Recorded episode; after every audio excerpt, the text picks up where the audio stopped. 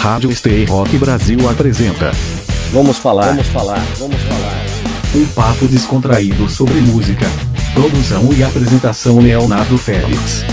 Vamos falar, vamos falar, vamos falar. Rock Brasil! Salve, salve galera, aqui é Leonardo Félix para mais um programa Vamos Falar aqui na Rádio Web Stay Rock Brasil. Temos um encontro marcado toda quarta-feira às 8 da noite, com reprise quintas-feiras às 4 da tarde. Vamos bater aquele papo descontraído sobre música. Você acompanha também o Vamos Falar no YouTube ao vivo toda segunda-feira às 9 da noite, youtube.com barra Léo Félix de Souza. E se você perder essa edição aqui especial para a Rádio Web Stay Rock Brasil, não tem problema. É só correr lá no Spotify e na Deezer. Você pode trocar uma ideia comigo também nas redes sociais, arroba Léo Félix de Souza, Instagram, Facebook e Twitter. Temos aqui como convidados hoje uma banda que vem do norte do país, vem de Belém do Pará, trazendo o melhor das histórias, das lendas, dos mitos amazônicos. A gente traz mais um representante do norte do país. Já tivemos representantes aqui do, do, do Acre, já tivemos aqui o pessoal do Amapá e agora a gente tem o pessoal do Pará. E aí representando muito bem essa terra linda que é Belém. Sejam bem-vindos ao Vamos Falar o pessoal da banda Régia, Saulo e Celso. Salve galera, beleza? Vamos nessa, vamos bater esse papo aí, conversar um pouco. É isso aí. É um prazer estar aqui com vocês. Legal. A gente vai falar bastante sobre o trabalho da Régia hoje. É, não, a gente fica muito nessa questão, ah, mas trabalha nos temas amazônicos, mas é importante a gente falar sobre uma, uma série de particularidades do, do trabalho da banda que me chamou muita atenção. Eu conheci através do Spotify, troquei uma ideia com o Saulo lá nas redes sociais e a gente está aqui hoje fazendo esse programa. E eu tento sempre trazer novidades dentro desse espaço que eu tento tornar democrático, né? Acho que esse é o principal papel que a gente tem aqui na, no nosso canal, né? No nosso programa. Então a Regia vai mostrar aí o seu EP Shadow Warrior, que foi lançado no ano passado. A banda tá passando por um momento aí também de transformações na sua formação. Opa, belíssima capa, diga-se de passagem, Saulo, a gente vai falar também desse projeto gráfico e de tudo que envolve o conceito do, desse EP. Começando aí a palavra com Saulo. Saulo, como é que começou o projeto da Banda Régia? Você que é um cara voltado para educação, né? Você é um cara, eu fui analisar lá teu currículo e tal, você é um cara realmente voltado para essa área. Eu acho que é, acaba sendo um manancial é, para a, as composições, para todo o conceito que envolve a banda. Eu tô falando besteira ou é por aí mesmo? Não, que nada. É isso aí. Na verdade, acho que qualquer projeto musical ele é reflexo do trajeto antropológico de quem está produzindo aquilo, né? É, as composições, a, o guitarrista, o baterista, eles trazem consigo já toda a sua vivência. E aí, por isso que a gente tem muita, é, no caso, as bandas europeias falam muito das suas tradições, né? Do, das cruzadas, dos vikings. E assim, acho que a, a, a, proposta inicial foi por que, que a gente não pode falar da nossa própria realidade, assim, né? Da nossa, da, das, dos nossos mitos, né? Da nossa mitologia amazônica. É, e assim, foi um processo muito natural, né? Eu estava o processo começou em 2017. A gente só conseguiu lançar em 2019. É, então foi assim, falando mesmo do início todo, a gente fazia parte de uma banda chamada Soledad, aqui em Belém. É, e eu entrei nessa banda, engraçado, eu estava colocando as datas aqui, né, para me guiar. Eu entrei na banda, eu me tornei músico em 97. Né, e assim, muitas das ideias que eu levava para o Soledad, assim, não, não eram aceitas, não no sentido pejorativo, mas ficavam de lado, assim, né. E aí esse primeiro disco da Régia, que foi, foi começou em 2017, né, começamos a gravar em 2017, é, é, é um projeto projeto todo que eu vinha construindo já há algum tempo, né? Então, muitos riffs são é, algumas músicas, né? São de uma época que eu morei em São Paulo também. Eu morei em São Paulo de 2000 a 2004, se eu não me engano. Né? Estudei guitarra, então é, me formei no IGT com o Mozart Mello. Então, tem todo um carrega assim é, os nossos sonhos no caso, né? De ter uma banda, de tocar bem, de fazer um bom trabalho. Então, acho que a Regia é reflexo disso, né? E agora o Celso foi que entrou há, há algum tempo, chegamos a fazer shows antes da pandemia. Então, assim, a gente está com uma visão muito já para frente, sabe? E vamos continuar abordando essa questão dos mitos amazônicos, né? Da nossa, da nossa vivência por aqui, de como a gente é, enxerga toda, toda essa, essa dimensão que é a Amazônia. Né? A Amazônia, é um, é, a palavra Amazônia carrega consigo já um, um, peso gigantesco, né? em vários sentidos. Tem essa questão mitológica né? das tradições indígenas, do povo caboclo. Então, a gente mistura isso com ficção, e aí a, o resultado do primeiro disco é, tem sido excelente. Assim, a gente tem recebido muitos elogios e muitas críticas, é, algumas resenhas excelentes. É, não só pelo, talvez pelo ineditismo dessa proposta, é, a questão do regionalismo junto ao heavy metal, ao rock no, no, Brasil, ela não é nova. Inclusive, tratei aqui em episódios anteriores com a banda Caravelos, lá de Recife. Hoje a banda tá pulverizada, né? A origem dela é em Recife, mas a galera tá em São Paulo, tá em Brasília, enfim. Mas o coração dela é em Recife, trazendo muitos sons regionais, sons brasileiros pro heavy metal. Mas a gente não pode esquecer que, por exemplo, lá no Roots, em 96, o Sepultura lançou Tendência, o Angra no Holy Land, enfim, sempre tentativas de, de abrasileirar, digamos assim, o heavy metal. Mas eu digo que a proposta de vocês é pioneira porque vocês trazem um tema essencialmente brasileiro, numa visão, eu diria até que com muita propriedade, porque vocês têm realmente a, o local de fala, o lugar de fala para é, discorrer sobre esses assuntos. Vocês são da região é, do norte do país, vocês estão em contato diário, nasceram, foram, foram criados em torno dessas tradições, desse folclore, e com certeza podem falar de forma mais particular dessa, dessa rea realidade, né? Eu vou deixar o, o, o Celso falar falar um pouco, né, sobre assim, porque ele como é, entrou há, há, algum tempo na banda, assim, eu queria ouvi-lo também, assim, o que, que ele acha de tudo isso, porque para mim é tudo muito natural, né? Como tu falaste, é, é, um lugar de fala. Eu tenho muito cuidado em falar desse lugar de fala, né? É, a minha mãe é mexicana, então ela já tem uma origem indígena por natureza, assim, né? É, então é, essa ligação minha é muito natural, assim. Eu sempre abordei até nas minhas músicas instrumentais. Eu também tenho um trabalho instrumental, então eu sempre misturo muita coisa da música paraense, música brasileira, com a vertente que eu mais gosto de tocar, que é heavy metal, né? Mas aí, Celso, como é que ficou essa tua visão em relação a tudo isso? É, nesse caso, desde o início para mim foi muito interessante. No caso, eu entrei recentemente na banda no início desse ano e eu fiquei muito muito feliz com o convite que o Saulo me fez para entrar na banda, que era uma banda que eu já conhecia antes mesmo de fazer parte, já admirava todo o trabalho do, de todos os músicos, inclusive na, na época é, eu lembro que o Saulo estava com um projeto instrumental, um projeto solo, carregava o nome dele, e ali foi o, digamos assim, o primeiro contato que eu tive com o trabalho do Saulo. Então, desde aí eu já, já criei todo um encantamento por aquele, a, aquela, aquele contexto musical. Né? Então, quando recebi o convite, foi bastante honroso e, claro, que eu aceitei de, de imediato. Mas falando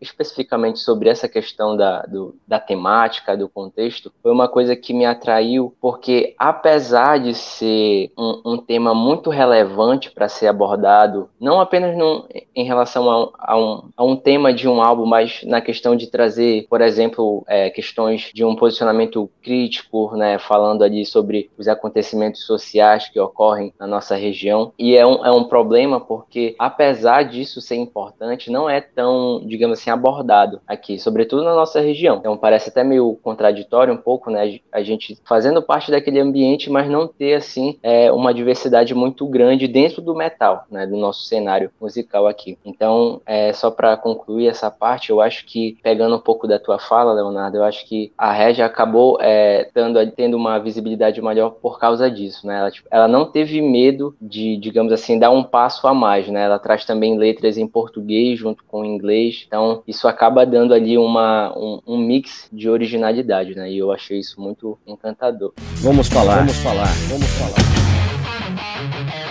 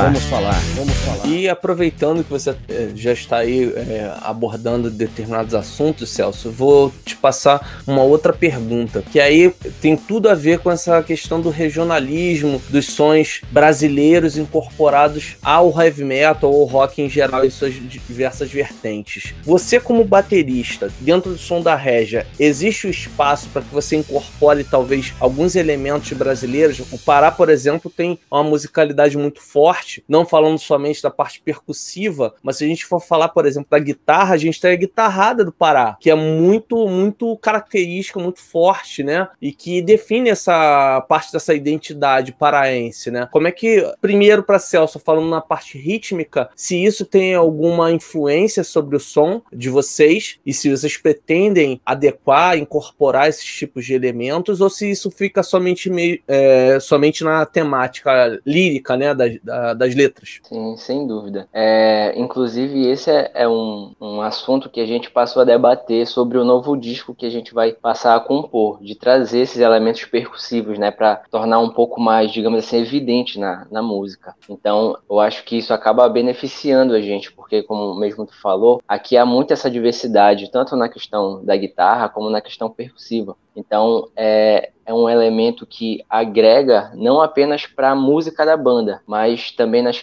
na, na, questão profissional de cada músico, porque, por exemplo, eu não estava acostumado com esse tipo de trabalho. Né? As bandas anteriores que eu fiz parte era aquela, digamos assim, influência e visão tradicional do metal. Então, é uma influência dos Estados Unidos, da Europa, e fazer ali uma adaptação para trazer um pouco de originalidade né, para o contexto que é proposto. Então, quando eu entrei na Regia, digamos assim que o primeiro impacto foi esse, opa, tem alguma coisa aí que eu vou ter que, uma coisa nova que eu vou ter que passar a estudar novamente, né? Vou ter que reaprender. Inclusive, só para fazer um parêntese, a questão do pedal duplo, do pedal duplo foi uma outra coisa também que eu tive que voltar a, digamos assim, me acostumar, porque eu já tinha, digamos assim, meio que deixado de lado, eu estava focado ali no pedal simples, porque eu estava tocando outras coisas totalmente diferentes. E aí, quando eu entrei, eu tive ali que, de novo, vim com aquele espírito de ali de criança que está conhecendo as primeiras bandas de power metal, sabe? Que é com aquela empolgação toda do pedal duplo. Então, é, foram várias, vários aspectos assim que eu tive que, que aprender e ainda estou aprendendo para a gente abordar nesse novo disco que vai vir. E sobre a, a questão da, da guitarra, né? Eu acho que o Saulo tem mais propriedade para falar sobre isso. Inclusive, ele faz uma pesquisa em relação à guitarrada. É, eu sou suspeito para falar, né, cara? Assim, eu sou apaixonado pela cultura paraense desde criança. É, apesar de da minha vida toda ser no rock and roll, né? Meu pai é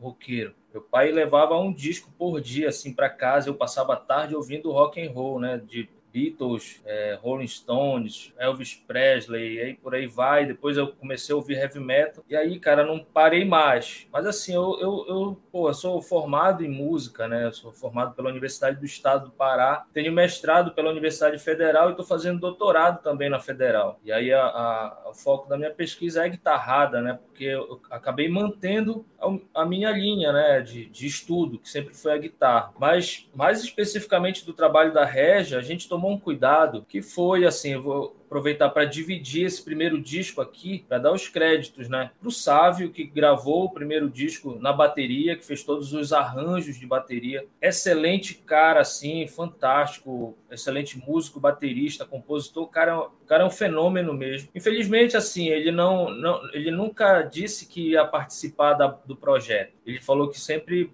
que ia gravar e depois a gente veria se dava para fazer os shows. Como a banda cresceu e o objetivo meu, o objetivo era, era esse, aí ele acabou deixando a banda e a gente chegou a trabalhar com a Juliana Salgado, que está morando em São Paulo agora, e até o, o, Sávio, o, o Celso entrar. Então, assim, aí teve o Bambam também, o Ivan Bambam, Ivan Pimenta, que gravou o contrabaixo, e o Branco, que gravou a voz também. Né? Então, deixando crédito para a galera aí, que uma galera que trabalhou bacana, assim, bem nesse, nesse disco. É, assim, a gente teve um cuidado que era não deixar nada caricato sabe? Para não ficar, ah, isso aqui é um, é um carimbó de fato, é um, uma guitarrada de fato, é um lundu de fato. Não, a gente deixou as coisas muito, assim, é heavy metal com uma pegada mais regionalizada e são pitadas, né? Se escutar Shadow Warrior, tu acaba no, quase não identificando o que, que tem de música regional ali. Mas, São referências, né? É, São licitações. É, aí tem, as, no, no, tem alguns riffs que tem uma parada mais percussiva, e é,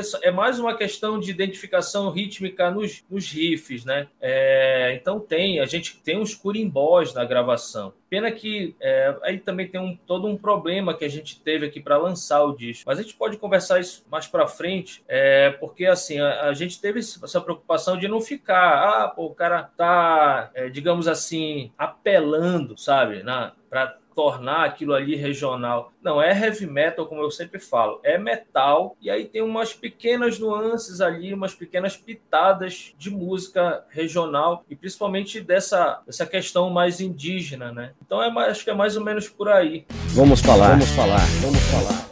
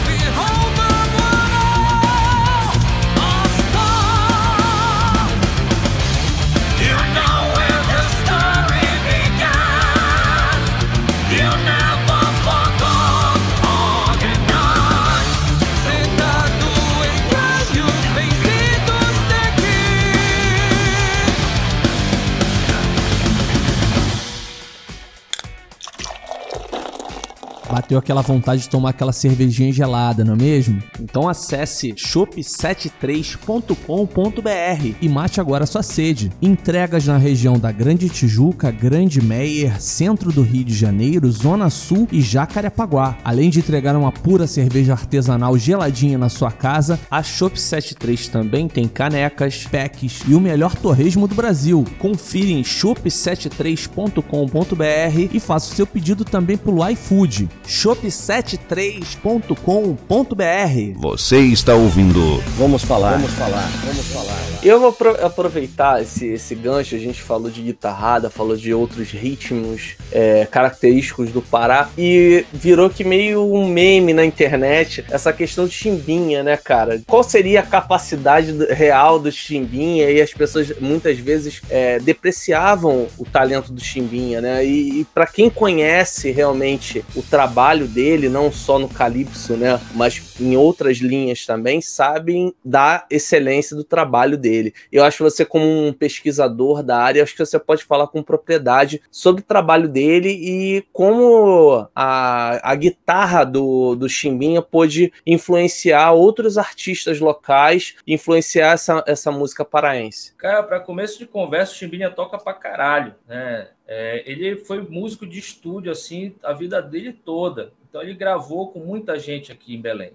se tornou especialista em gravações de guitarra. O Chimbinha foi o primeiro cara a levantar essa bandeira da guitarrada, né? A gente tem os mestres da guitarrada, para a gente não se alongar até muito nesse assunto. É, a gente tem os mestres, mestre Vieira, que foi uh, o principal ponto assim da minha jornada na, na guitarrada aqui. A gente teve, tem ainda o Solano, o mestre Solano, tem o mestre Aldo Senna, que já tem uma carreira mais para o Nordeste, né? de vez em quando ele está por aqui. É, mas o Chimbinha foi o cara, ele lançou acho que um disco chamado Guitarradas que Cantarras que Cantam, Guitarradas que Cantam, eu não lembro agora muito bem, mas ele foi o cara que levantou essa bandeira, foi o, cara, o primeiro cara que levantou essa bandeira, depois vieram outros aí, é, mas ele toca pra caralho, cara, ele, se ele pegar, ele toca qualquer coisa, né? É, outro dia eu vi um, um vídeo do Luiz Caldas, né, que é Nordeste, tocando guitarra também, fazendo rock and roll. Então essa galera da antiga toca demais, velho. O Luiz Caldas chegou a gravar álbuns inteiros de metal. Não sei se você chegou a ouvir, teve acesso a isso, mas ele chegou a gravar, cara. E são álbuns bons. Essa galera dessa geração anterior à minha geração, essa galera toca pra caramba, cara. O próprio guitarrista, eu esqueci o nome dele, mas o guitarrista do Raul Seixas, que gravou os discos do Raul. Eu não lembro o nome dele agora, mas era um cara que tocava pra é caramba. O Rick,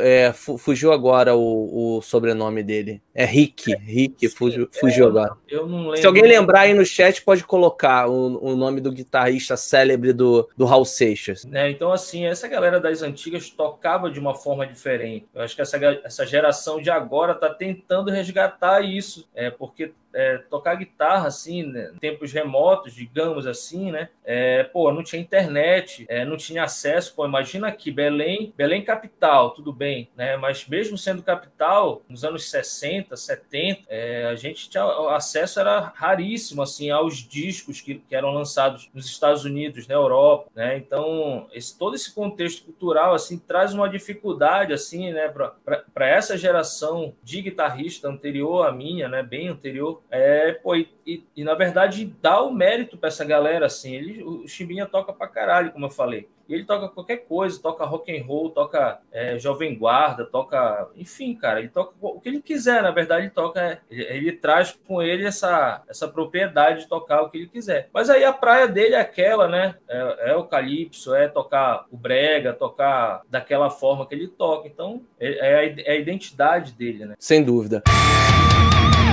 A gente vai para as primeiras participações. E só para pontuar aí, a gente ficou pendente com o nome do, do guitarrista que acompanhou durante muito tempo o Raul Seixas, é Rick Ferreira. Eu pesquisei aqui e realmente é um dos, dos das referências né, na, no instrumento aqui no, no Brasil em termos de musicalidade. Né? Nem, a gente não, não, Muitas vezes as pessoas confundem a musicalidade com o tecnicismo da coisa, né? Então fica o sentimento, fica realmente aquela musicalidade que toca o coração da gente. Então, nem sempre tocar 10 mil milhões de notas por segundo é, torna o cara melhor, né? Então vamos para as primeiras participações aí do programa de hoje. Vamos lá. Algumas pessoas registrando presença. A Ana Caravel, essa aí acho que tem, É, tem parentesco, né? é.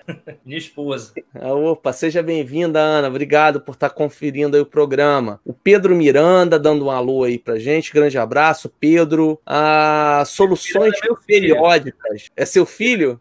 É, Obrigado, Pedro. A Dalila Nascimento também. legal. A Vi- Vitória, Vitória Gazarian, seja bem-vinda também. Se inscreva no canal, se você ainda não é inscrita, se inscreva no canal e ative as notificações para ficar ligada aí no Vamos Falar. Pedro Miranda, seu filho, fez aqui uma- um comentário. O neto dele fez a mesma coisa, rock todo dia. Aí, tá se assumindo já, vestindo a camisa do rock. Já tá sendo doutrinado desde cedo. Qual a idade do Pedro? ô- Cara, o Pedro tem Saulo? 21, cara. Acabou de fazer 21 agora em agosto. Legal, bacana, bem legal. Wilson Dias, Avante Régia. Isso, a Ana que tava salvando a gente aqui, ó, falando do Rick Ferreira. Obrigado, Ana. Eu fui correr atrás também aqui da informação. Bom, vai ter mais participação daqui a pouquinho. E para fechar esse primeiro bloco de participações, o Luiz Cláudio Antônio. Obrigado, Luiz. Seja bem-vindo mais uma vez aqui ao programa. Grande abraço para você. E eu vou dar um recado agora para vocês. A editora Belas Letras tem lançado diversos livros, principalmente na área da música, biografias muito bacanas. Você que gosta de literatura e gosta de música é um prato cheio. E ainda comprar esses livros com desconto, melhor ainda, né? Então aproveita esse desconto. A gente está em parceria com a editora Belas Letras, um cupom super especial que você vai utilizar e vai ter 20% de desconto na compra de qualquer item, não só as biografias musicais, mas qualquer item da editora Belas Letras. Você acessa belasletras.com.br e lá, ao fechar sua compra, você utiliza o cupom hashtag Vamos Falar e você vai ter o desconto de 20% em qualquer item. E aí eu destaco aqui para você, dentro do rock and roll, biografia super bacana do Ace Frehley, Não Me Arrependo, recém-lançado aqui no Brasil pela editora Belas Letras. Temos também o livro Contrapontos do Augusto Lix, também a biografia ilustrada da Amy Winehouse, mais forte que ela. Acabou de sair também a biografia ilustrada do Kurt Cobain. Então aproveita, corre lá, desconto por tempo limitado. Hashtag Vamos Falar é o cupom que você vai usar para ter o desconto de 20% na editora Belas Letras, belasletras.com.br, beleza? Seguindo aqui o papo com a banda Regia lá de Belém do Pará. É, Saulo, é, você falou que o processo do CD começou é, em 2017. Né? A banda passou por diversas é, reformulações. Né? De que maneira essas mudanças na, na, na, formação acabaram interferindo nesse processo? Né? Tivemos pessoas que só gravaram CD, pessoas que acabaram depois fazendo os primeiros shows. Como é que isso acaba mexendo com não só com o trabalho da banda, mas até no processo criativo mesmo? Atrapalha um pouco, né? Mas a gente. Na verdade, quando a gente começou o projeto, como o Celso falou, o nome da banda era Caravel, né? Era o meu sobrenome, né? E tu falaste agora da banda de, de Recife, Caravelos. E aí eu lembro que eu cheguei a ver esse nome, né? Eu falei, porra, os caras têm um, um nome de banda parecido com o meu nome, né? E aí Exato. eu fiquei assim, eu falei, pô, não, eu não quero o nome Caravel, né? Porque, porque Saulo Caravel é um, é um projeto bem particular meu, que é instrumental, né? E na época a gente já estava começando a tocar música cantada, né? Então eu sempre deixei claro que eu não queria. Então, tanto o Sávio quanto o Branco queriam que fosse Caravel. Não, tem que ser Caravel e tal. Eu, acabamos entrando num consenso e a banda passou a se chamar Régia, em alusão à lenda da Vitória Régia, que carrega também aí um, uma das letras do primeiro disco. É, me atrapalha um pouco, porque é uma série de coisas, né? Sessão fotográfica, é gravação, é, é, é a voz de um que está no, no, disco, baixo de outro que está no disco. E a gente sempre tem que dar essas, fazer essas citações aqui, né? Dar, dar os créditos e tudo mais, atrapalha um pouco. É, mas também eu prezo muito pela qualidade da convivência na banda, sabe? É, assim, sempre tive uma boa relação com todos. Mas aí tem uma hora que a gente tem que pensar. Eu e, e, e o Celso, nós vivemos de música. Nós somos músicos profissionais. Então, a, os objetivos para quem vive de música é um, né? Tanto eu quanto o, o, o Celso, a gente quer viver disso, né? Nós, nós, nós somos professores, nós damos aula na, na mesma escola, é, temos outros projetos musicais. Então a gente quer isso pra gente, é o nosso objetivo principal. E aí, de repente, outros integrantes já não pensam da mesma forma. Então o foco é muito diferente. A, a digamos assim, a dedicação é muito diferente. Eu dedico 24 horas do meu dia pensando em música, o Celso também. Né? Agora não que ele vai ser filósofo, agora ele já está lendo os filósofos aí, que ele passou no vestibular aí para filosofia. É, mas assim, é, eu acho que o principal, a diferença é esse, é o, é o foco. Então, até aproveitando aqui para falar um pouco mais intelectualmente, é uma, uma questão assim, até tem um autor chamado Bruno Nettel, ele é um etnomusicólogo, tem dois conceitos, que é o músico que é pura inspiração e o músico que é pura transpiração. Ou seja, o cara nasce com um dom e não tem muita dificuldade para colocar o seu dom ali na, na música. Aí tem o outro lado, que é o cara que é o trabalhador da música. Então eu, eu me sinto um pouco dos dois, né? Eu não acho que eu nasci com dom, mas eu nasci com, com uma vontade muito grande de ser músico. Eu fazia engenharia elétrica na Federal aqui do Pará, é, no, no quarto ano já caminhando para me formar, quando eu resolvi realmente ser músico, né? E ser músico por completo. Então a gente tem essa pegada, eu e o Celso, a gente quer isso pra gente, né? Então a gente precisa de pessoas que pensem dessa forma. Eu acho que o principal ponto da, dessas, dessas diferenças é esse. Mas com relação ao foco, né? A gente está muito focado, a gente tem conversado todo dia aqui. Vamos falar, vamos falar, vamos falar.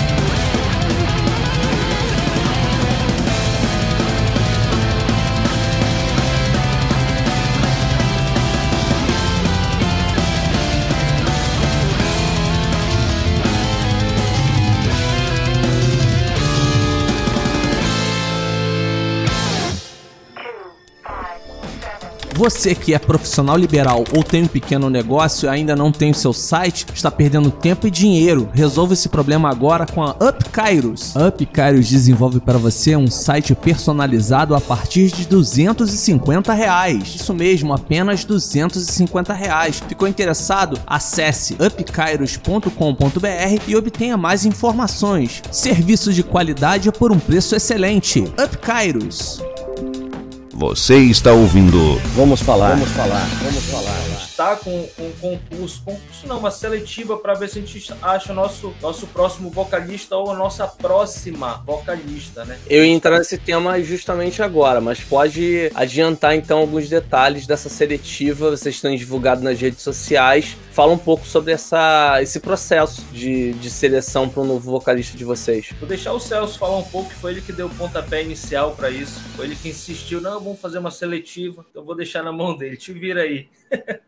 Bom, eu vou tentar explicar aqui, porque é meio complexo. É, partindo, digamos assim, bem da sinceridade, esse, esse, essa proposta musical que a gente está tá criando, está tá propondo, ela, em relação a, a, a, vocalista, aqui na nossa, na nossa cidade, ainda é um pouco, digamos, raro, porque exige uma técnica que é, é muito. Não que seja impossível, mas ela é complicada ali no seu processo de desenvolvimento, e, e a gente percebe que as opções aqui assim ainda são um pouco, digamos assim, limitadas. Então a ideia da seletiva surgiu exatamente para a gente ampliar mais isso. É porque quando é, surgiu essa ideia de chamar um novo ou uma nova vocalista, a gente pensou, bom, mas do nosso cenário musical, quem a gente conhece são essas pessoas, e essas pessoas já estão, é, digamos assim, envolvidas, engajadas nos seus outros projetos, né? É, sei lá, carreira solo, esse tipo de coisa. Então, o que fazer para a gente ampliar e conhecer pessoas além desse ambiente que a gente estava familiarizado, né? Aí veio a, a, ideia da, da seletiva que eu sugeri para o Saulo, era para a gente é, é, é, tentar encontrar pessoas é, de diversas, é, digamos assim, concepções musicais para a gente descobrir de repente ali surgiu uma ideia totalmente diferente que a gente não esperava e combinar muito bem com a nossa proposta, né? Então, basicamente, e finalizando, foi essa a ideia da seletiva, encontrar alguém ali que estava fora do nosso ambiente, né, do nosso cenário musical que a gente estava ali acostumado e encontrar uma nova, uma nova ideia ali que poderia acrescentar muito na nossa proposta musical. Vocês que, inclusive, está aberto para a possibilidade de uma nova vocalista, né, de ter um, uma mulher cantando é, o som de vocês. Como é que seria é, essa abordagem com o vocal feminino, a, a Régia com esse vocal feminino, é, talvez puxando para um metal sinfônico, fatalmente uma voz feminina acaba puxando para esse tipo de sonoridade. Em, em linhas gerais, né? Não necessariamente a gente tem mulheres fazendo gutural, por exemplo, de forma Boa. exemplar, né? É, Então,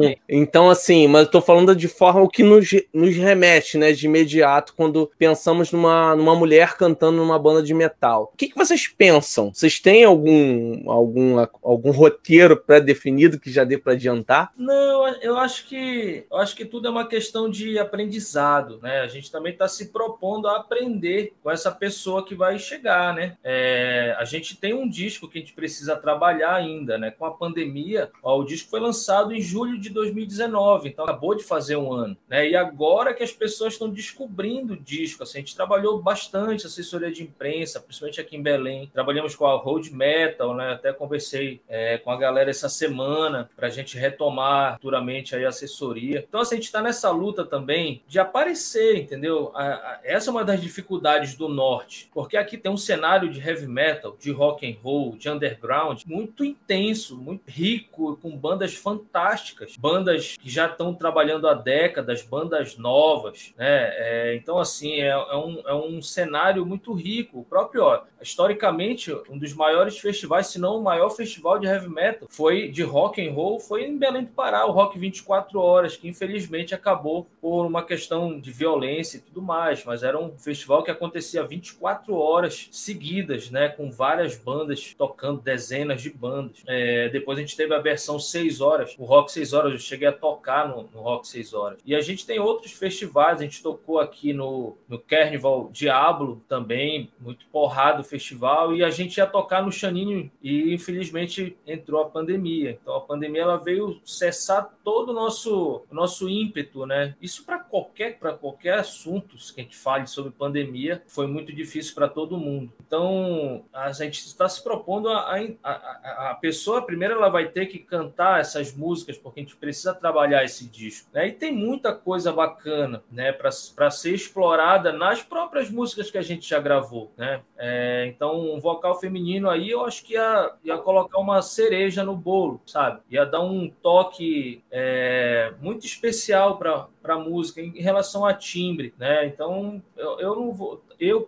pelo menos assim, eu que componho as músicas, né? Então acho que eu, eu tô esperando essa voz feminina já tem, muito, tem muito tempo. Você já recebeu material de alguma vocalista? Ainda não, a gente recebeu alguns contatos, e aí, como a gente está passando os playbacks por e-mail, aí a gente já passou o material por e-mail e a gente está aguardando o retorno. A gente recebeu já de alguns, alguns cantores, alguns vocalistas. Não que essas pessoas estejam descartadas, mas a gente quer fazer um montante né, de possibilidades para a gente, eu e Celso, conversar depois, ouvir com calma, já podendo é, ver juntos, né? E, e dar, fazer uma análise. E aí eu acho que o vocal feminino vai dar essa, esse timbre que eu já, que, já quero trabalhar há muito tempo, não é de hoje, né? Então, bora ver. Tomara que seja uma mulher que assuma esse vocal, que a gente tenha essa front girl, né? Exatamente. Eu já dou até uma dica pro próximo disco, se tiver é, vocal feminino. Vocês podem fazer uma música sobre sobre a lenda da Yara. Pode crer. Não é? Sim. Tem tudo a ver. Já entra no personagem, né? É o próprio, por aí vai. Da, é o próprio nome da banda é feminino, né? É verdade, é verdade. E falando do nome da banda, tem uma música que, que remete ao nome da banda, né? Queria que você falasse, a gente vai abordar um pouquinho da, dessas faixas desse EP que eu gostei bastante, que é o Shadow Warrior, e queria que você abordasse algumas faixas e algumas características, pode ser? Bora. Eyes of Fire. Queria que você explicasse um pouquinho o contexto dessa faixa. Eyes of Fire é uma música que fazia parte do repertório do Soledad, é a única. Como ela é uma, é uma versão, na verdade, né? É uma versão do, de um compositor paraense chamado Alfredo Reis. E é uma toada. Então, eu lembro que na época o guitarrista do Soledad era o Ricardo Smith. E o Ricardo Smith chegou com essa versão mais e era uma versão ainda muito, ainda assim, digamos assim, mais era heavy metal, mas não tinha ainda todo esse peso que tá nesse disco. E aí foi na época que eu tava morando em São Paulo e o Ricardo tava morando em Curitiba, que a gente se encontrou muitas vezes lá na casa dele em Curitiba, e a gente desenvolveu essa versão já mais power metal, mais com pedal duplo direto, e o Celso tá rindo aí porque ele, ele sempre se ferra para tocar essa música. uh, mas assim, aí eu lembro que já, já foi pro ano 2000 que a gente conseguiu colocar essa cara que é Eyes of Fire. Então, Eyes of Fire é uma música de um compositor, e, e essa é uma preocupação minha. O próximo disco também vai ter um, uma versão de um outro compositor paraense, que aí a gente está escolhendo ainda. Né? E a gente colocou como uma homenagem ao Soledad né? e a um compositor paraense também. Então, Eyes of Fire é uma versão. Né? E ela conta a história da Cobra Grande, né? que é a da Boiuna e tal, que gerou toda essa questão da Anaconda, do filme Anaconda e tal. Tem a ver um pouquinho ali, né? apesar de serem é, culturas diferentes. Mas ela, Eyes of Fire, em especificamente conta essa história da cobra grande, né, da, da luta do povo caboclo, né, em, em, relação a esse mito, né, que ela vem, ela captura as pessoas, vira barcos, enfim, toda essa mitologia que o João de Jesus Paulo Paz Loureiro fala que é um Olimpo submerso nos rios amazônicos. É bem interessante, bem interessante mesmo. E uma outra faixa que chama muito minha atenção é a faixa título do EP, Shadow, Shadow Warrior. Exatamente. Fala um pouco sobre ela, por favor. Celso, é... pode ser? Celso, palavra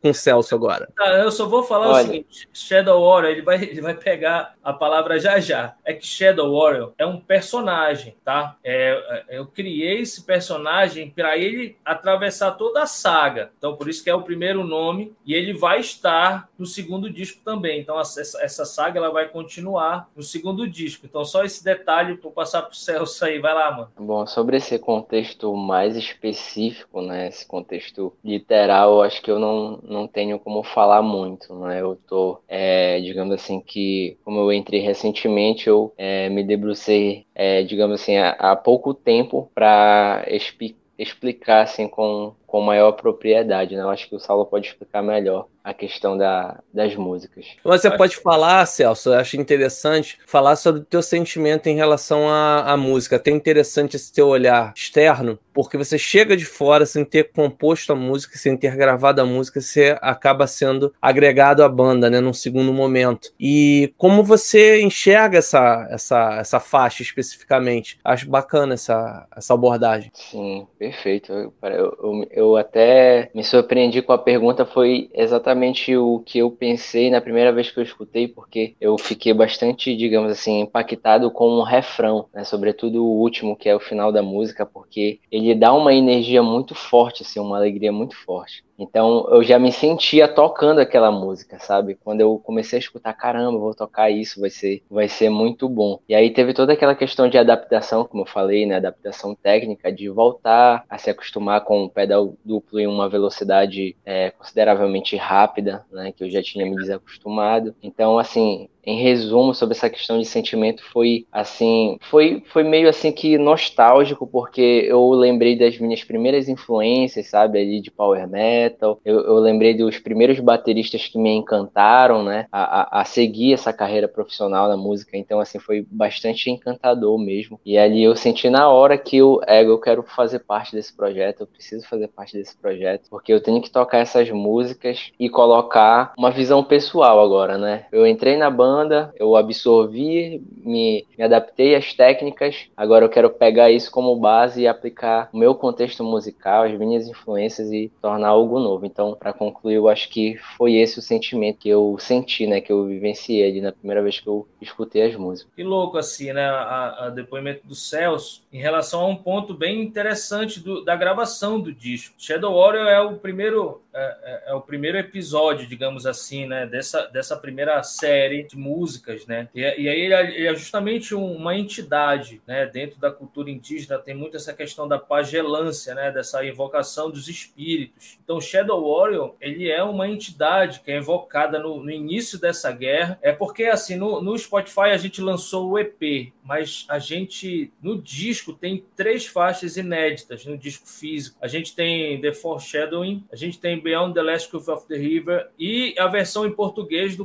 da Cobra Grande, que aí foi uma gravação da filha do Alfredo Reis, que é a filha do dono da música, né? A gente chamou ela para fazer essa participação, a Nana Reis. Então Shadow Warrior, ele é essa entidade, né, que é invocada no início do disco que vai percorrer todas essas batalhas, Demarche, que é a segunda faixa, que é a guerra, a grande guerra, enfim. É, e aí ele, ele tocou num assunto muito interessante, que é o refrão, né? É um power metal mesmo, porrada assim, muito rápido, né? Muito intenso. E aí o refrão, ele tem um coral, né? eu chamei, em último momento, eu fiz um arranjo para o coral e chamei uns amigos meus, a Luana Almeida, o Léo de Nazaré, o Severo, que era a galera que, era, que canta nas óperas aqui em Belém. E aí a gente eu fiz o arranjo e a gente gravou. E outras pessoas também. Até a minha esposa gravou também nesse dia é, que ela é cantora, é, só que ela tem uma voz um pouco mais grave, então não dá para ela assumir os vocais da Regi, né? Então, é, é, bem grave. Ah, então, assim, é, os corais eles foram colocados assim no último momento, assim. Eu falei, porra, essa música precisa de um coral. E aí eu acabei fazendo o arranjo de coral para o resto todo, né? É, Dream Walk, tu falaste, né? Que carrega ali a lenda da Vitória Régia. É, é uma guerra dentro de um sonho, por isso que, por isso que ela se chama assim. É, então, é, é, é a ressurreição de, de, um, de um ser indígena, né? Que é a história da Vitória Régia, da, da Índia que morre afogada e vira uma estrela, né? Então, na lenda amazônica, a Vitória Régia se chama a estrela do rio, né? Então, tem, é, é ela que conta a história da Vitória Régia, Dream War. Então, os corais entraram assim, pô, tá pedindo coral aqui. Eu sempre gostei de, de coral, né? Desses backing vocals bem, bem intensos e pesados. E talvez por isso cause tanto impacto, né, as músicas. É, é, bem bonito mesmo o resultado final. A gente vai continuar falando daqui a pouquinho sobre esse EP Shadow Warrior da, da Regia. Vamos falar, vamos falar, vamos falar.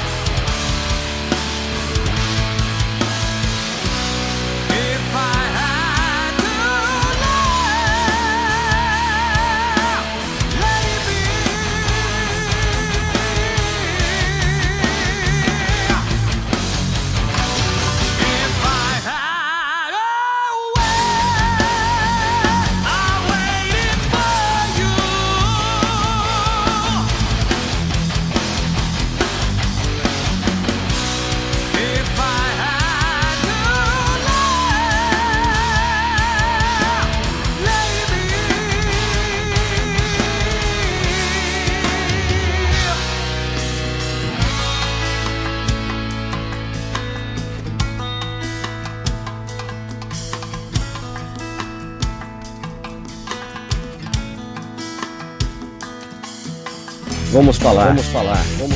Então vamos lá para as participações. Algumas pessoas pontuando aqui coisas que fomos falando ao longo do programa. É, por exemplo, Aquila, Aquila Calandrini. Boa noite, excelente conversa. Obrigado, Aquila. Fique ligado aí no Vamos Falar. Se inscreva, curta, compartilhe. Passe aí para seus amigos. A Ana tá elogiando o Celso, tá elogiando aí o baterista da banda. Tá tudo dentro de- da família, né? O Saulo, é, marido e parceiro musical, ainda por cima, que você acabou de falar que tem participação da Ana, né? E, enfim, tá aí sempre junto. Isso é muito legal, família sempre junto. Tem mais coisa aqui. Ela cita, inclusive, uma passagem que você falou agora há pouco, sem contar que rolou o primeiro carnaval com heavy metal do país, com direito a trio elétrico e afins. Foi incrível esse dia. Ela ilustrando uma situação que você falou a respeito da cena aí do, de Belém do Pará. Bacana. O Pedro, seu filho, falando sobre as favoritas, inclusive uma música que não está no CD. Que é The, The Giant. É. Essa The Giant é uma música antiga, não é isso? É, é Giant. É uma, na verdade, é uma música que faz parte da, do Soledar, né? Do, do repertório do Soledar. Uma composição do Ricardo Smith. Realmente é uma música fantástica. É, ela faz parte do EP que a gente gravou no Soledar, acho que 2016, se eu não me engano. É, mas aí acabou aquela história, né? De não ter um objetivo com a música ou com o projeto. Aí o Soledar acabou ficando para trás, não nesse, no sentido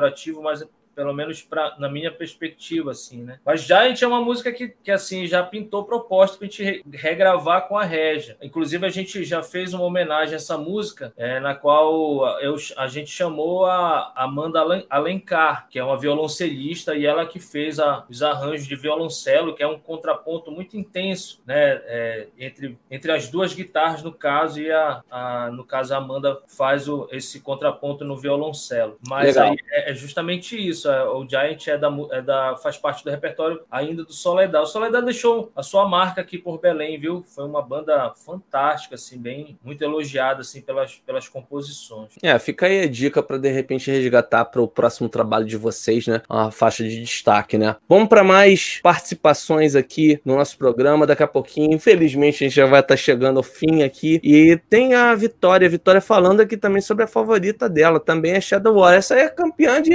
de, de público, de audiência, de bilheteria, hein, o, é. Saulo? Eu também acho, cara. É uma, é uma das músicas mais elogiadas, justamente talvez pelo riff marcante do começo, uh, os, os, corais, quando entram na. Os corais e, e o refrão impactante, com uma melodia muito bem construída. Então acho que é isso, né, que traz assim o, o, a minha pegada é muito heavy power metal, né? Então minha, essa é a minha influência. A minha banda preferida é o Blind Guardian, né? Então eu acabo trazendo, porra, como eu falei, a gente sempre traz o, as nossas influências para o que a gente está compondo. Então talvez é, Shadow Horus, e também é uma música nova, assim, né? Foi uma música que trouxe uma perspectiva mais recente, assim, digamos, apesar do, de algumas partes ela já ter sido composta há algum tempo, mas o refrão foi feito agora, sim. Então, então a gente tem e ela também ela é a primeira música, né? Já sai ali da, da, da, da introdução e já entra numa pegada bem bacana do metal para quem curte metal. Acho que é mais por aí. Vamos avançar, falar especificamente do futuro agora. Como vocês veem esse próximo trabalho que vem aos poucos aí se desenhando ao longo do tempo, você já começando com as primeiras ideias, uma nova formação, né?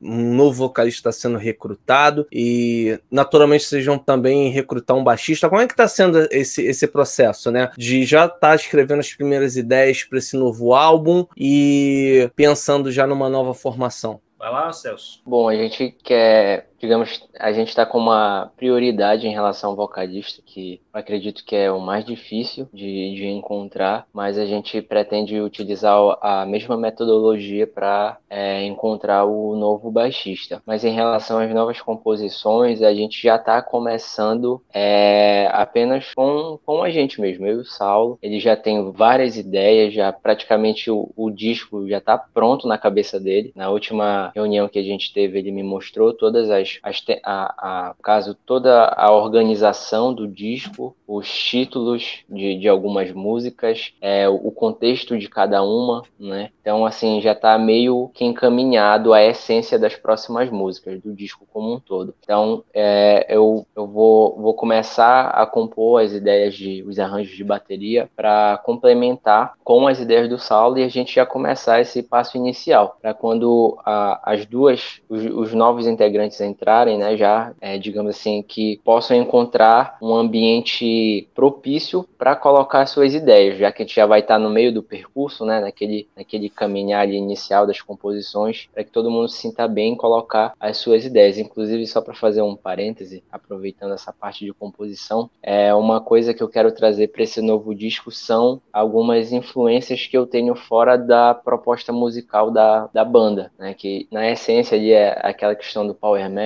do heavy metal, do metal progressivo. Eu quero trazer também alguns elementos do Digent, que é, um, é uma ramificação, na verdade, do metal progressivo, e que eu acredito que vai é, somar bastante na, na nossa, nas novas músicas, né? Que é, é, é são, são técnicas assim que é, não são muito, muito aproveitadas em, em outros gêneros musicais, como por exemplo o uso do silêncio da música, que é algo que eu acho muito, muito encantador. A questão das polirritmias, né? Trazendo ali um, um contexto mais matemático e musical ao mesmo tempo para a bateria, né? Então é, é uma, uma influência que eu quero trazer para essas novas músicas. Eu acredito acredito que vai dar muito certo com as novas influências que a gente vai ter em relação a baixista e o novo ou nova vocalista. É, vai ter tudo a ver, conforme um amigo meu falou mais cedo comigo, quando eu mandei a divulgação do programa via WhatsApp, falando que o, o Saulo era o, era o Petrucci do norte do país, né? Então, assim, tá falando desse, dessa quebradeira toda que vem por aí, já, já tem o Petrucci, ó.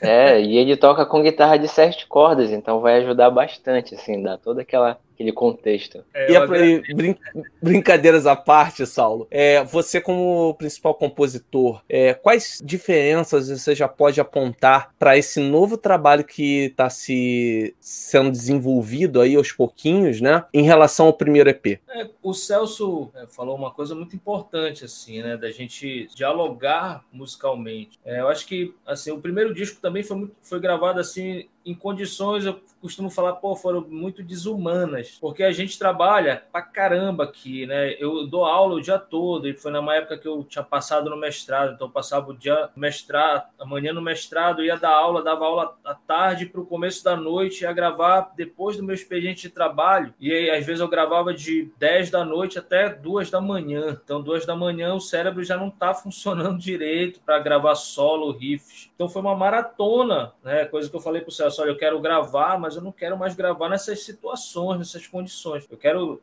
tirar um mês para gravar e não fazer absolutamente nada e poder me dedicar ao máximo para isso. né? Então, para próximo, o próximo disco, essa é uma das condições também que a gente quer ver se a gente consegue. Né? É, com relação a, a essa questão da, da, da musicalidade, o primeiro disco ela já traz algumas coisas assim de compasso composto, compasso ímpar, de uma maneira muito sutil e musical. Eu, eu gosto muito dessa parte rítmica, de quebradeira, eu gosto pra caramba, mas desde que sou mus- musical também, né? Como o Celso falou. Então acho que a gente vai casar bem as ideias. Sobre o, o- a- as letras estão todas prontas, né? Ela conta uma, uma, uma odisseia, né? Uma, uma epopeia amazônica. Então ela tem várias texturas de voz. é, O novo disco tem 13 faixas até agora, então já vai ser um disco completo. É, as letras estão todas prontas já, assim. Talvez mude alguma coisa na hora do- de gravar, mudar um- uma palavra ou outra para encaixar a métrica, enfim. Mas o contexto todo já está montado, vai, vão ser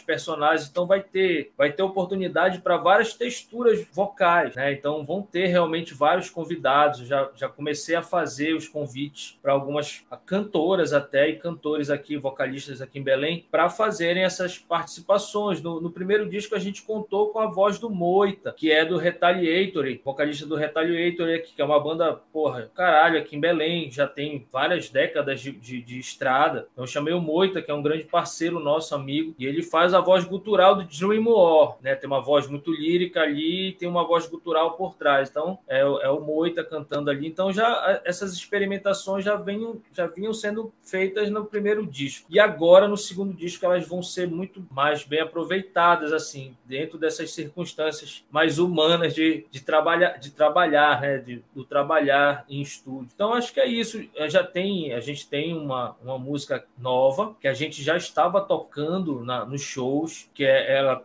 carrega o nome em português, que era Morada das Almas. O nome da música é Morada das Almas, que é uma tradição indígena, faz parte da cultura indígena, é, que é um ritual né, de morte, de passagem. A gente já estava tocando, a música está pronta, já ela vai, ela vai integrar o, o disco novo. E a- o disco carro-chefe, a música do carro-chefe do disco também já está quase pronta, né? Até mostrei para o Celso já o, o riff principal, a- as primeiras, é, os primeiros compassos e tal, ele já curtiu e já está trabalhando em cima das composições também, da bateria. Então, acho que tem Legal. tem tudo, cara, assim, para ser um disco melhor que o primeiro, né?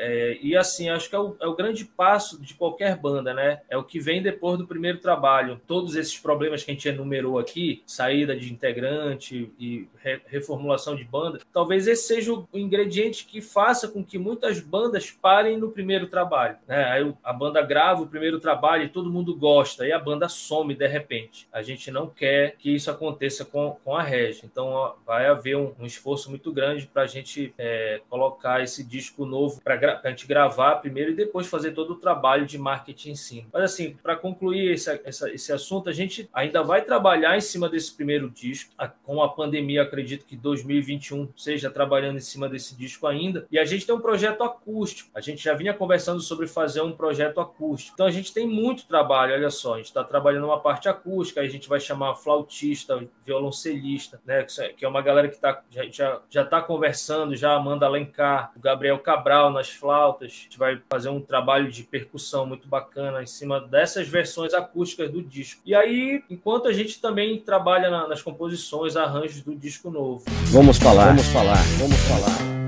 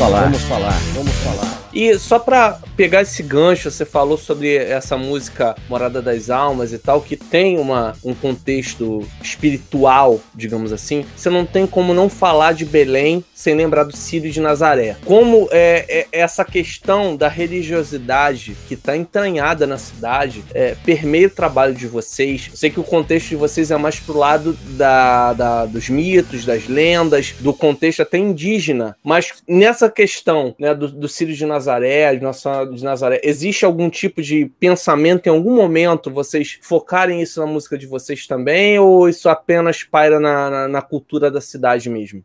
Acho que talvez para o futuro, talvez quando a gente, assim, o que tem ainda assim na minha cabeça é um terceiro disco nessa temática, vai ser uma trilogia, é o que eu pretendo fazer. É, então a, a ancestralidade ela está muito presente nisso tudo. Então as minhas próprias pesquisas de doutorado, eu pesquiso guitarrada, mas eu pesquiso muito sobre cultura amazônica, cultura indígena, que é uma coisa que eu pesquiso paralelamente, uma coisa que dá bastante trabalho para pesquisar, né? Então assim, eu minha cabeça está totalmente voltada para isso, para a questão indígena, para a questão da, da, do ambiente amazônico, para esse é, contexto todo. Então, eu, talvez quando a gente deixar essa temática um pouco de lado, assim que rolar essa, essa ideia, a trilogia de a gente gravar esses três discos que na minha cabeça eles se completam, aí talvez dê para a gente pensar um pouquinho já nessa contemporaneidade. Eu me preocupo muito com, com o que acontece de ancestralidade na cultura amazônica, da, da, da Amazônia em si, das terras indígenas, da devastação, das queimadas, né, da, da, da dessa imposição da modernização né, sobre,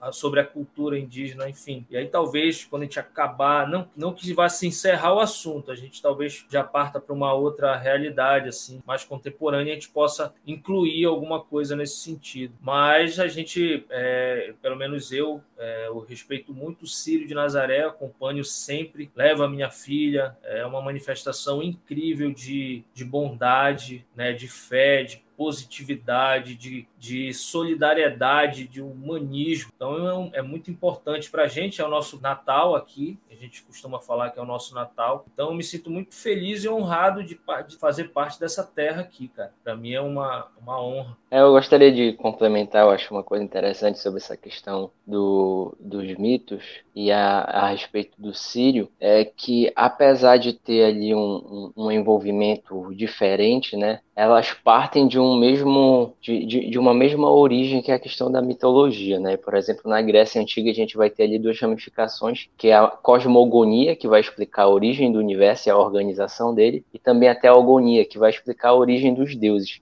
E existem muitos, é, é, muitas mitologias aqui na Amazônia que possuem essa, é, digamos assim, esse caráter, essa característica é, da cosmogonia, que vai explicar ali algumas coisas em que a sociedade, o senso comum não consegue explicar cientificamente. Então o mito ele vai trazer essa, essa, essa questão para organizar ali a sociedade. Né? E eu acho que o, o, Sírio ele possui uma conectividade muito grande nesse aspecto etimológico e também é, no sentido da origem, que a mitologia ela vai surgir por meio da lógica imaginativa e também a questão do afeto. E essas duas coisas estão relacionadas. O Sírio ele tem a ver com o afeto, a questão da fé que o, o Saulo citou, que é uma marca muito interessante aqui da gente e a gente acaba é, sendo, digamos assim, é, identificado como um povo solidário, né? Eu acho que é, o Ciro é o ápice dessa, dessa, desse, dessa, dessa identificação. Portanto, é, eu vejo que, apesar de haver certas diferenças, há uma conectividade muito grande. E eu acredito que, de certo, vai chegar em um, em, em um ponto em que a gente vai trazer, assim, ainda que, é, digamos assim, meio, meio apenas alguns traços, né? Eu acho que ainda vai, a gente vai trazer um pouco dessas questões conceituais. Bacana, galera. Muito, muito, muito obrigado pela presença de vocês aqui nesse programa de hoje. Com certeza trouxe muito mais informação. Quão rica é essa cultura do norte do país aqui para a gente. Infelizmente ainda existe uma divisão, digamos assim, ou não focamos o nosso olhar para essa riqueza que vem do, do norte do país e só perdemos com isso. Eu acho que o eixo Rio-São Paulo, região sudeste em geral, só perde com isso e precisamos cada vez mais valorizar o norte do país, que é um, é um povo extremamente caloroso, um povo de fé, independentemente da sua fé, mas um povo muito ardoroso, né? Um povo que realmente crê em dias melhores e está tentando fazer acontecer, né? Então, num momento como esse, né, de pandemia, que a gente precisa crer em, em dias melhores, nada melhor que a fé para que a gente possa galgar postos aí e ter um amanhã, né? porque infelizmente muitas pessoas não estão tendo esse amanhã porque estão perdendo a sua vida. Então, muito obrigado pela presença de vocês, por trazer temas tão importantes como a preservação da Amazônia e importante a presença de vocês aqui. Eu queria deixar esse espaço para uma mensagem final de todos vocês. Bem, primeiramente, é, é, a gente agradece né, imensamente assim a, a, a, oportunidade da gente estar aqui conversando sobre um, um disco de uma banda aqui de Belém do Pará que trata de das questões indígenas, amazônicas, é, num tempo muito louco que a gente está vivendo de pandemia e de questões políticas muito delicadas é, e relevantes, importantes. Né? Então, assim, eu agradeço muito a oportunidade. É, queria aproveitar para divulgar também as redes sociais da banda, porque é assim que a gente é, ganha mais espaço. Né? A gente tem a página oficial da banda no Facebook, é só digitar Régia do jeito que está aqui, com a Hzinha aqui, né? que é proposital para a gente fazer é, fazer um, uma diferença, né? E aí no YouTube também a gente tem um canal no YouTube que conta um pouco do começo da, da banda, né? Um documentário, um mini documentário ali do começo com os participantes daquele momento. E o Instagram, que tem sido o nosso principal veículo, o Instagram, né? Tanto é que a gente se conheceu por lá. Exato. Tu viste uma divulgação lá, né? Uma marcação, e aí por isso que a gente está aqui hoje. Então o nosso Instagram também é só digitar Regia Oficial, que a gente já aparece por lá. Muito obrigado obrigado, obrigado às pessoas que participaram também. Venham com a gente, conhecer um pouco o trabalho da banda. Não é porque a gente que faz parte da banda, mas assim, a banda, o trabalho está muito bom, está excelente. Eu aproveitar também para agradecer o material gráfico. Quem fez a capa do nosso, do nosso disco foi o Felipe Machado, colombiano, que está acostumado a fazer capas de trabalhos para Blind Guardian, para o de Earth, enfim. E o, a, a mixagem e masterização do Brendan Duff, que também já fez o Angra, já fez Xamã, já fez André Matos. Então, assim, a gente buscou nesses caras aí o topo, né? E a gente está trabalhando para chegar lá. E eu muito obrigado e a gente está aí para que deve é. Obrigado. Celso, contigo. Bom, primeiramente agradecer né, a oportunidade. Eu acho que o, a conversa que a gente teve hoje foi muito importante. É, tem a ver com a divulgação da cultura paraense, né, do, do norte, de um modo geral. Isso acaba trazendo um pouco mais de visibilidade. A gente percebe, como tu mesmo mencionou, Leonardo, que não há é, uma certa valorização por, por parte da, da, da cultura aqui do norte. Né? Aí a gente tem um repertório muito amplo e isso acaba sendo perdido, tendo em vista que a, região concentrada, que é como o Milton Santos e a professora Maria Laura Silveira chama, que é a região sul e sudeste, acaba, acabam, essa região acaba tendo ali, um, digamos assim, um, uma visibilidade maior, né? Parece que ali tudo está concentrado, está concentrado a cultura, a música. Então, acho que esse bate-papo aqui, essa live que está disponível para todo o Brasil, ela também mostrou esse lado do Pará, né? A gente tem música boa de vários gêneros musicais, não apenas no metal. Então, acho que esse foi um ponto assim que foi muito importante na nossa conversa de hoje. Eu só tenho a agradecer aqui a oportunidade de ter conversado e divulgado nosso trabalho aqui com a Red. E pode contar sempre aqui com a gente, sempre que houver novidades. Vamos lá, então, pessoal, mandar material. Só para finalizar, existe algum pré-requisito para essa seletiva do vocalista, não? Não, não. Morar em Belém do Pará, né? Acho que acredito, acredito que é. seja o pré-requisito básico. Olha, o Saulo, ele tá com. É, pode falar aí. Esse mundo globalizado, né? É, e é. virtual, a gente não tem essa necessidade de da pessoa morar em Belém, né? A gente tem várias formas de trabalhar, né? Virtualmente. É, então, assim, não precisa necessariamente morar em Belém. É que eu já tô pensando já lá na frente, na retomada das turnês e dos shows. Não, é por isso mesmo. A gente vai criar uma, uma a, a, o caminho, abrir o caminho para quando a gente chegar nesse ponto, as coisas estejam é, converger nesse ponto, né? Da gente poder fazer fazer alguns shows, né? Então é o que acontece normalmente. As bandas, cada um mora num canto às vezes, né? Os caras se reúnem para fazer uma pequena turnê, vão, façam, fazem a turnê e depois todo mundo volta para suas casas. Se tiver que ser assim, não há problema, mas também a gente precisa muito do apoio das produtoras, né? De empresários que enxerguem e também queiram a gente nesse mercado, né? Dentro da, dessa questão do heavy metal, né? Galera da Regia, muitíssimo obrigado mais uma vez pela presença. Principalmente, muito obrigado a todo mundo que participou, mandando suas perguntas, mandando seus comentários. Foi muito legal. E a gente se vê então na próxima semana, quarta-feira, na Stay Rock Brasil, Stay Rock Brasil com z.com.br.